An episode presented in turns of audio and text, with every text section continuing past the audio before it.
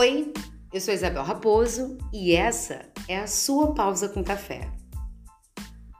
Sabe aquela atividade da escola que a gente tinha que plantar o grão de feijão dentro do algodãozinho no copinho de café? Lembra também que ficávamos impacientes para que ele crescesse logo, para que mostrássemos para a professora e coleguinhas da turma? Porém, por mais que ficássemos ansiosos para o brotinho nascer, a gente tinha todo aquele cuidado pleno com ele. Era como se todo amor e aguinha que puséssemos lá quando criança iria acelerar todo aquele processo de crescimento. Quem dera tivéssemos mantido essa pureza infantil. Hoje, desejamos que tudo seja germinado logo, cresça logo, frutos então, queremos os mais lindos, cheirosos e em maior quantidade. Mas para um pouquinho para pensar. O que, que estamos fazendo para que a gente de fato consiga sempre uma cesta repleta de frutos maravilhosos e fartos? É necessário que, antes de tudo, façamos um tutorial. 1. Um, escolher a semente que você deseja germinar. 2. Conferir o solo e preparar ele todinho. 3. Plantar a semente da maneira correta para cada escolha verificando o que? Profundidade, quantidade e higiene do recipiente. Quarto, para fechar o passo a passo, cuidar e esperar. É isso mesmo. Cada etapa é delicada, mas essa última é complicada. O cuidado ele tem que ser diário. A paciência, então, é o procedimento mais necessário.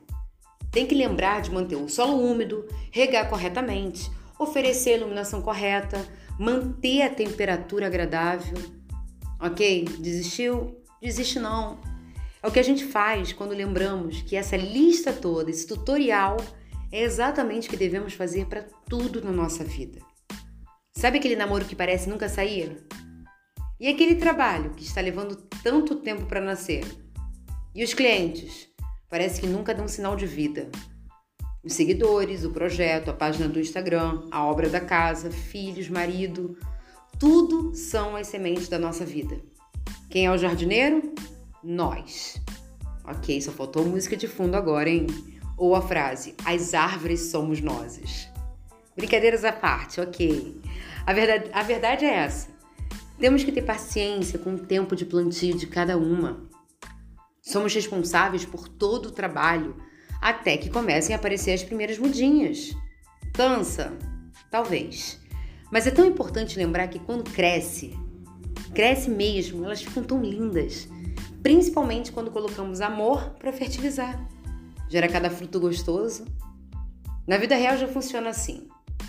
Eu procurei para vocês que um limoeiro leva dois anos para dar flores e frutos, contando o momento do plantio. Já uma oliveira atinge sua maturidade depois de 10 ou 12 anos. Busquei também a papaya entre 5 e 7 anos. Os abacateiros podem levar de 5 a 13 anos para que a árvore esteja madura o suficiente e aí sim comece a produzir frutos. Pera de 4 a 6, macieira de 2 a 5, nectarina, porque é chique, de 2 a 4. Tudo isso para você se deliciar rapidamente e nem dar o valor real para essas frutinhas. Lindas, maravilhosas e que fazem bem à saúde. A gente quer exatamente o contrário. A gente quer resultados surreais de rápido em tudo na nossa vida. Realmente é querer viver em um mundo totalmente encantado. Precisamos, nesse processo todo, nos vestir de conhecimento, prática, hábito, rotina, é claro que isso tudo leva tempo. Então por que, que criamos essa ansiedade desqualificada na nossa mente? Acabamos estragando o solo desse jeito e a semente sequer cresce. Daí resulta o quê? Claro, desistência. E saber que se parar tudo, a gente nem vai conseguir ver os frutos nascendo e nem as flores abrindo. A gente tinha que voltar a ser aquela criança que enxerga a beleza do crescimento. E a cada movimento do brotinho, é motivo de sorriso e surpresas boas. Ah, vai, deixa. Deixa esse feijão crescer. E lembre-se, cada semente, um tempo de germinação. O segredo para tudo isso? Paciência. Ah, e não esqueça o tutorial lá de cima. Se esquecer, se por um acaso acontecer isso, é só vir de novo aqui na sua pausa com café.